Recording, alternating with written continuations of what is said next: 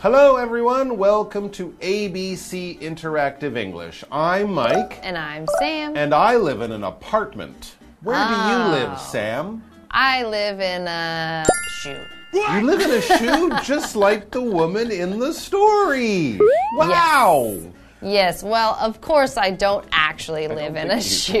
I live in an apartment Okay. also. Okay. But if you had to live in a shoe, ah. Oh, oh. What type of shoe would you live in?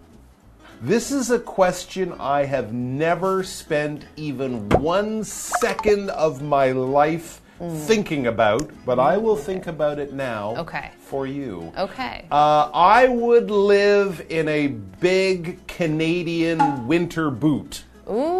Mm, It has fur around the top, very classy. It's Ah. waterproof, lovely. It won't let me fall on ice, but it's a home. Um, it's big. So you're hoping it might be a mobile home? It's home? safe, exactly. It's very safe. It's Okay. quite big. It has thick walls, but it might be too hot in the summertime. Yes, I think if you lived in a winter boot, you might have to live somewhere where it's always cold. Oh, in the summertime, I would live in a pair of sandals and have a nice Ah, open air. Yeah. What about you? What kind of shoe would you live in? Um, you know, I think what I, a boot could be very. That's a good answer. good, solid Um, house. But I might Yeah. choose something that has a little bit of breathability. So Oh. maybe like a big tennis shoe. Because then I could have where the laces go. There might be like like, little windows. you Okay. know, and some airflow. That's a pretty good idea. I'm also thinking that maybe LeBron James's shoe, no Hmm. matter what, if it's his nice dress leather shoe, his basketball shoe, maybe he has winter boots, they would be big. Yes. I would love to have a nice big house or a size 20 shoe. That would be a, a, a definite improvement compared to my apartment now. But we do have a little old woman. She does live in a shoe. It's a giant's Mm-hmm. shoe. And it's not just her, it's her whole family, but not her husband. Yes. He's missing. So let's go back and find out more about it.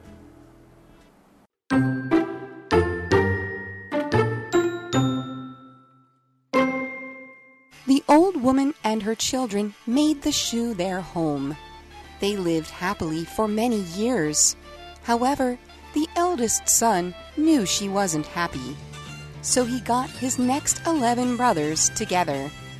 They armed themselves with weapons and set off for the giant's castle. There, the eldest entered alone and killed a guard dragon.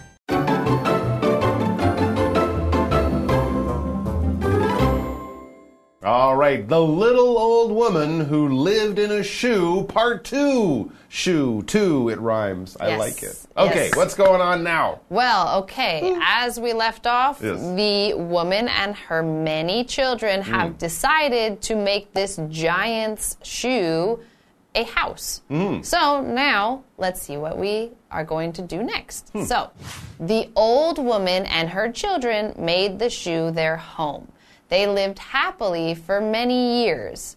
So, maybe during this time they've kind of forgot about the Yeah. husband. I, I don't know. That's a good question. Maybe because the husband was taken by the giant, they, They- they, they thought, thought, they yeah. will never see him again. And of course, they were sad. But after a few years, they started to enjoy their new life. The shoe was not a terrible place to Mm. live, but I'm sure they still missed their father. They still wanted to know where he was or even if they can bring him home. So we read on and it says, however, the eldest son knew she, his mother, the eldest son knew she wasn't happy. Of course, this old woman is a great mother. She puts a smile on. She seems to be in a good mood.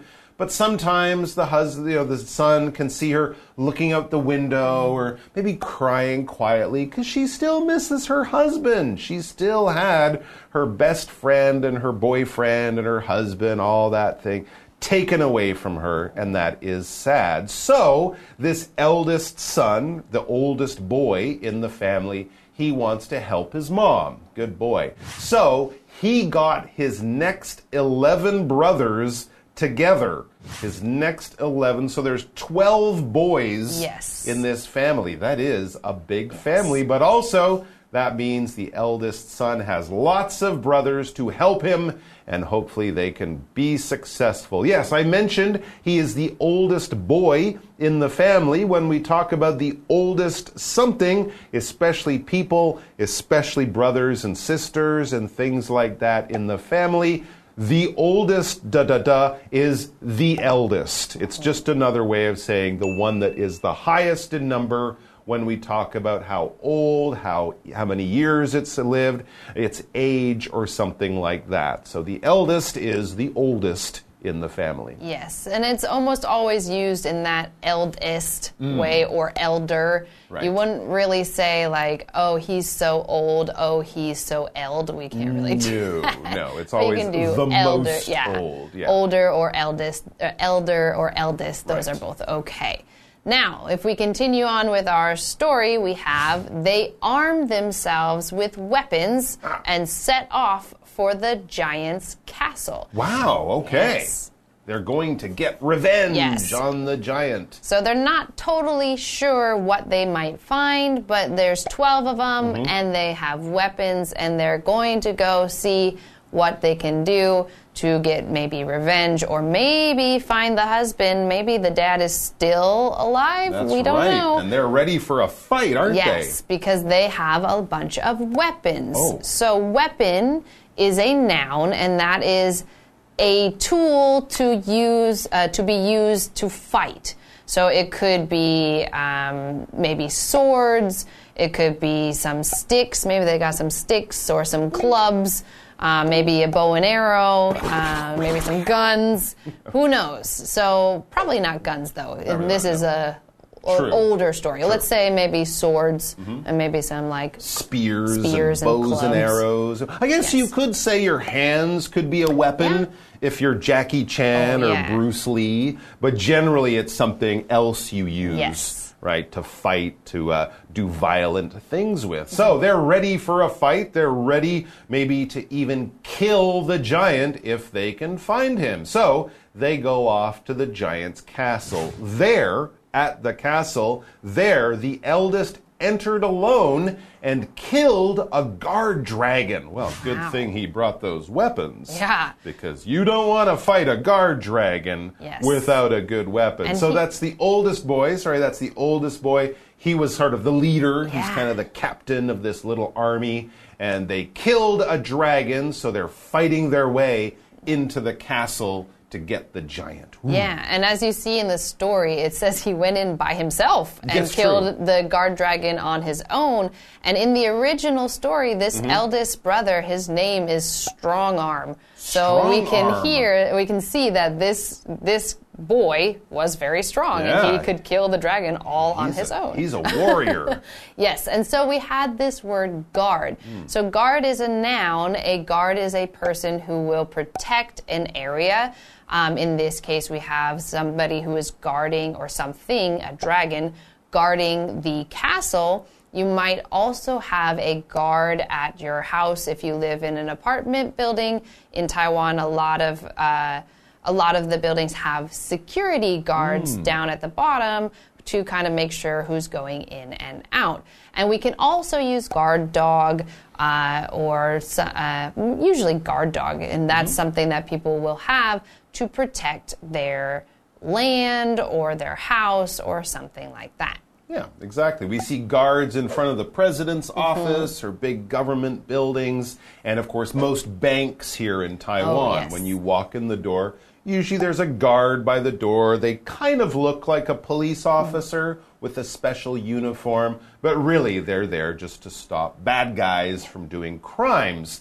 Now, most uh, most banks would have people as guards. But if you're a, a giant who lives in a castle, you might have a dragon as a guard, and that is very unusual hmm. because dragons are not real animals, but we do find them in stories and books and things like that. Dragons are kind of like dinosaurs. They're big, they kind of look like a lizard or an alligator. They might have wings, they might breathe fire, but of course, they do not exist in the real world. Don't go to Taipei Zoo and say, Where are the dragons?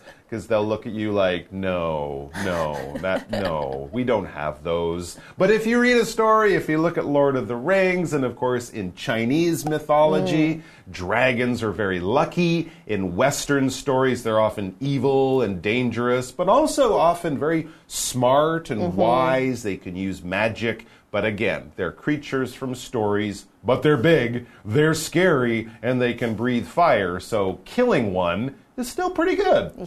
Well done to Strong Arm. All right, we're going to take a break and then we'll be back to find out what happens with the giant. Ugh.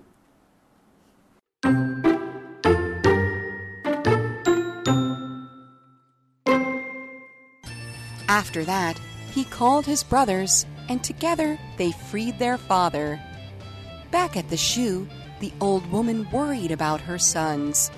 Then an old witch showed up and offered to help.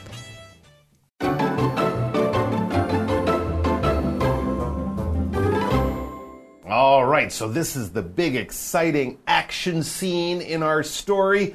The brothers are fighting their way into the castle to save their father. And they've already killed one of the giant's guard dragons. So that mm-hmm. is one of the evil enemies they have to beat to get into the castle to find their father. So, after that, after the eldest brother, Strong Arm, had killed the guard dragon, he called his brothers, Brothers, to me! And together they freed their father. Oh, yay! Well, that was easy. Yeah. They'll be home by time in time for lunch. Why didn't they, do that years ago? That's a good question. It wasn't that hard. Um, so they got into the castle. They found where their father was. He was still alive, which is, you know, good news. And they managed to free him. Now, we often use free as an adjective. You are free to do something, or I got a free bag of potato chips at the store. It didn't cost money. But here we're using it as a verb, and basically to free something is to let something go that you've had trapped or caged or contained or something like that. If you free a prisoner, that means someone did a crime, they went to jail, and maybe a few years later, okay, now you can go back, you can get out of jail, you can be a normal person again. We will free you. So we will open the door, let you go. If an animal gets freed from the zoo, that could be bad, right? We might read be. about a, a lion was freed from the zoo by accident. Now it's walking around, it could eat people. This is terrible. And if you have a pet bird at home, when you clean its cage, you might have to free the mm-hmm. bird, let it fly around in the bathroom, and then put it back in the cage. It will no longer be free. So we can use it also as a verb. Yes. And so we've got the brothers over here Yes. Doing some great stuff, rescuing their dad. You're free, and now we're going back to the old woman and Okay. Mm. seeing what's going on with her. So we have back at the shoe, the old woman worried about her sons, which she should be. They're going to fight a dragon Right. and a giant. So we continue reading. Then an old witch showed up and offered to help. So we've got a little extra help coming from this? this witch. We have this new character show up, and a witch is a noun, and it is a person who is able to do magic. Now, this is usually used as uh, to describe a female who can do magic, so a woman. Um, and we might use a wizard or a warlock or a sorcerer if we're talking about a male who can do magic. So this is a usually a woman who can do magic. Now, in stories, you might see a witch with like the big black hat and the little pointy hat and uh, maybe a big crooked green nose and a broom. And a black cat. and a black cat, and, a, and a, a cauldron, a big black pot. oh, yeah. To make her potions. Um, yes, those are kind of the classic images of a witch. That's and true. so we'll see is she here to really help or not and see if she's It's true. There are there are some good witches Yeah. in stories, but most of them are not yeah, that so good. I'm a little I'm a little worried for the woman. Hopefully this is a good witch. We're Let's gonna have to hope. We're gonna have to hope, keep our fingers crossed, and come back tomorrow to find out to what happens to the woman, the witch, the sons, the father, and the giant. Many things to and many questions to answer tomorrow. So come back and join us for that. Until then,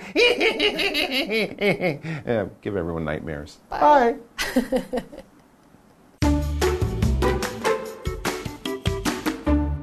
The old woman and her children made the shoe their home. They lived happily for many years. However, the eldest son knew she wasn't happy. So he got his next eleven brothers together. They armed themselves with weapons and set off for the giant's castle. There, the eldest entered alone and killed a guard dragon. After that, he called his brothers, and together they freed their father.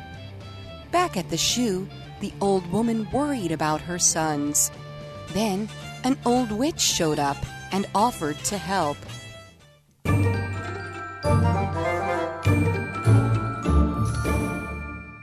Hi, I'm Tina。我们来看这一课的重点单字。第一个，eldest，eldest 形容词，最年长的。Ben is the eldest child in the family. Ben 是家中最大的孩子。下一个单字，guard，guard 名词，看守、守卫。Can a guard dog be a family dog？警卫狗能成为家犬吗？下一个单字，dragon，dragon 名词，龙。Tim killed the dragon and saved the princess. Tim 杀死了那条龙，救出了公主。最后一个单字，free，free 动词，使自由，使解脱。I opened the cage and freed the bird. 我打开笼子，放生了这只鸟。接着我们来看重点文法。第一个，我们来整理 arm 的用法。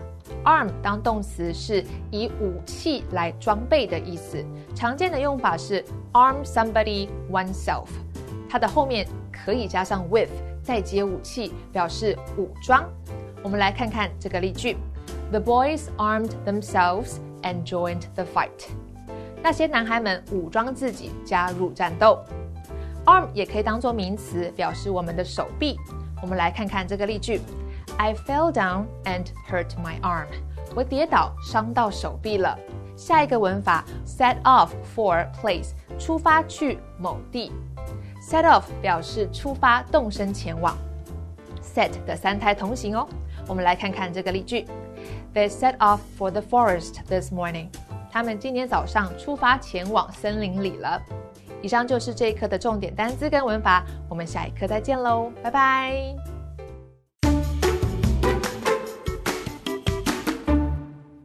Taichung Park is one of the city's main attractions. It was created over 110 years ago by the Japanese colonial government. One of the most popular features is Huching Pavilion on Sun Moon Lake.